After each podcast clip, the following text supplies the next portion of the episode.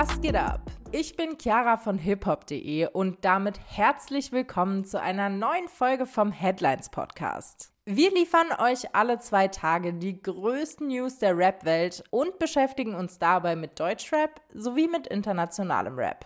Heute ist Montag, der 2. Oktober. Sowohl in Deutschland als auch in den USA geht so einiges in der Rap-Szene. Womöglich kann man sich bald virtuell mit unter anderem Snoop Dogg unterhalten. Die 14-jährige Lil Tay hat sich nach ihrem Fake-Tod zurückgemeldet und hierzulande kündigt Flair ein Album voller Disses an. Derweil wurde nach knapp 30 Jahren ein Verdächtiger im Mordfall an Tupac verhaftet. Außerdem ist Echo Fresh bald wieder im TV zu sehen und damit starten wir auch direkt.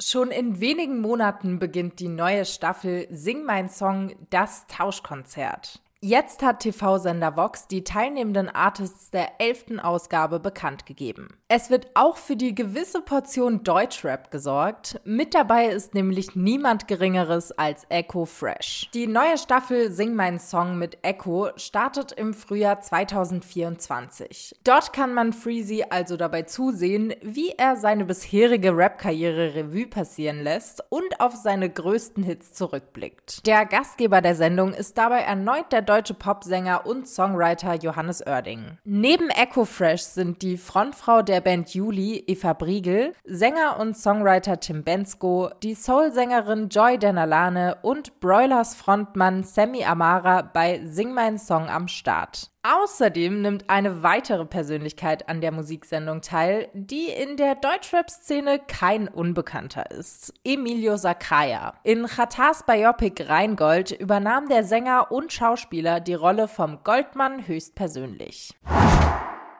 Sich einmal mit einer Rap-Legende wie Snoop Dogg unterhalten zu können, ist wahrscheinlich einer der größten Träume von vielen Hip-Hop-Fans. Dieser Traum kann bald zu einer Realität werden, zumindest virtuell. Denn wie Variety berichtet, werden bald KI-Chatbots für die Services von Facebooks Mutterfirma Meta erscheinen. Die Chatbots werden dabei von niemand Geringerem als Snoop Dogg und von vielen weiteren Prominenten gespielt. Die Tech-Firma hat am vergangenen Mittwoch bei der Meta Connect 2023 Partnerschaften, Zitat, mit mehreren kulturellen Ikonen und InfluencerInnen angekündigt. Unter anderem sollen KI-Chatbots von YouTuber MrBeast TikTokerin Charlie D'Amelio, Kendall Jenner, Football-Legende Tom Brady, Tennisspielerin Naomi Osaka und eben von Snoop Dogg erscheinen. Die KIs werden ihre eigenen Profile auf Instagram, Facebook und WhatsApp haben. Meta-CEO Mark Zuckerberg spricht bei der Ankündigung der Chatbots davon, dass es bei den KIs nicht nur darum gehe, Fragen zu beantworten und Probleme zu lösen. Es soll bei den Chatbots vor allem um, Zitat, Entertainment gehen und darum, Zitat, Leuten zu helfen, Dinge zu tun, um sich mit den Menschen in ihrer Umgebung zu verbinden.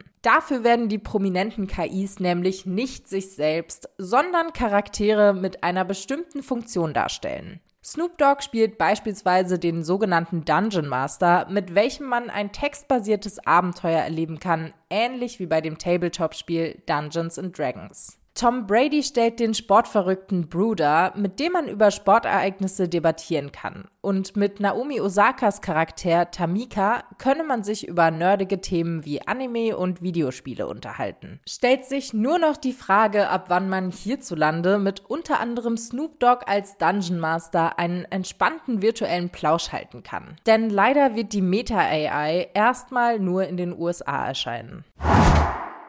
Vielleicht habt ihr es schon mitbekommen. Lil Tay ist zurück.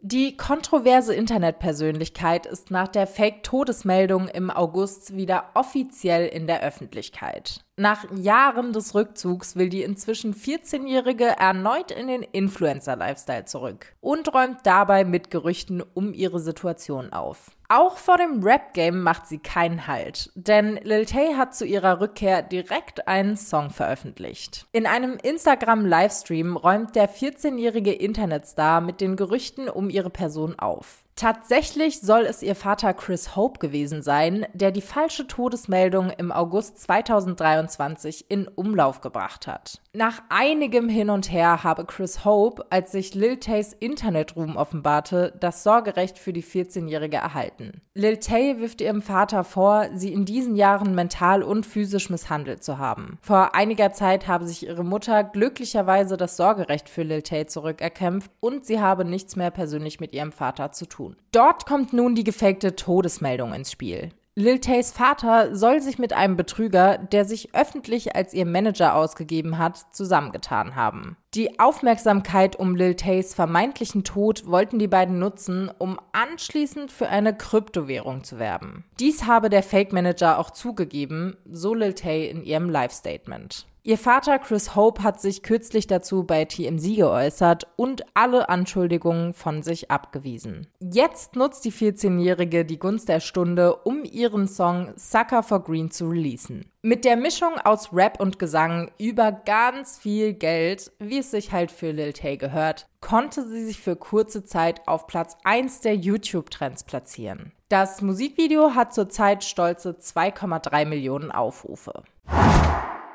Kommen wir zwischendurch mal auf eine News aus dem Deutschrap-Kosmos zu sprechen. Denn bald könnten hierzulande wieder so richtig die Fetzen fliegen. Flair geht auf Twitch aktuell nämlich wieder in die Vollen. Er kündigte dort kurzerhand ein neues Album an, das sich allen Personen widmen soll, die sich bei ihm in letzter Zeit unbeliebt gemacht haben. Bekanntermaßen kommt Flair aktuell mit so einigen Leuten nicht klar. Da wäre zum Beispiel Animus, der immer wieder in seinem Podcast auf den Berliner zu sprechen kommt. Auch gibt es Probleme mit dem Life is Pain Lager.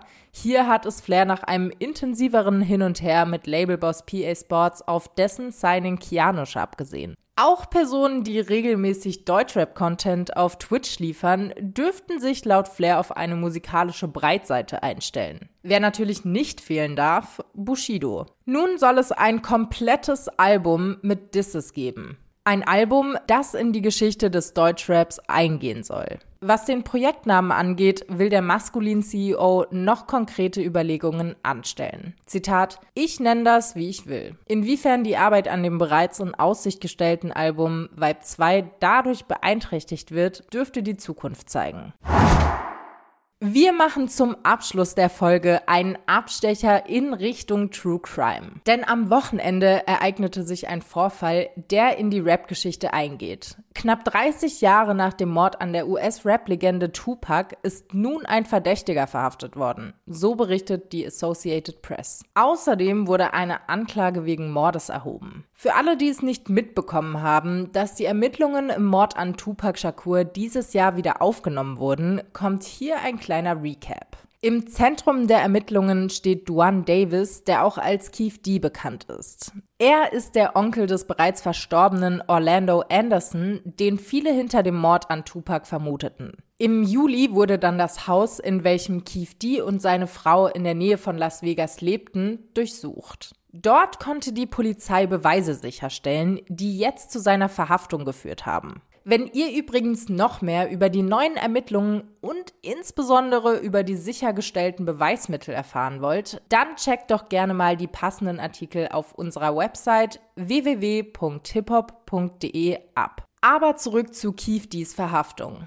Die Polizei wirft Kiefdi nicht vor, den Rapper 1996 direkt erschossen zu haben. Allerdings soll der 60-Jährige die Glock-Pistole erworben und bereitgestellt haben, mit welcher Tupac schließlich erschossen wurde. In der Anklageschrift heißt es, Keith D soll die Waffe, Zitat, mit der Absicht, Rache an Tupac Amaru Shakur und oder Marion Shook Knight zu üben, erworben haben. Warum es für die Verhaftung im Fall Tupac fast 30 Jahre gebraucht hat, erklärt die Polizei Las Vegas in einer anschließenden Pressekonferenz. In den zweieinhalb Dekaden der Ermittlungen habe sich die, Zitat, Beharrlichkeit ausgezahlt. Das Problem sei nicht das Unwissen der Polizei über den Mord gewesen, sondern ein Mangel an Beweisen. Zitat, innerhalb des ersten Monats der Ermittlungen kannten unsere Ermittler fast alle Informationen. Jedoch hatten wir nie genug Beweise, um diesen Fall voranzubringen und Anklage zu erheben. Laut der Polizei soll bei der Verhaftung auch Kiefdis eigenes Verhalten gegenüber den Medien ausschlaggebend gewesen sein. Sein. Denn Keith D hat bereits vor über zehn Jahren zugegeben, in dem Mordfall involviert und bei dem Attentat dabei gewesen zu sein. Seitdem hat er auch in zahlreichen weiteren Interviews und in seinen Memoiren Details des Mords an Tupac geteilt.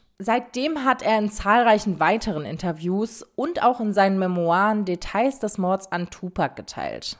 Und das war's auch schon für heute. Mehr Rap News findet ihr auf unserer Website und auf unseren Social Media Accounts. Den Link dazu findet ihr wie immer in den Show Notes. An der Stelle nochmal ein kleiner Reminder. Auch diese Woche gibt's die aktuellen Rap News immer montags und donnerstags. Wir freuen uns natürlich, wenn ihr wieder reinhört und wünschen euch einen schönen Montagabend und einen guten Start in die Woche.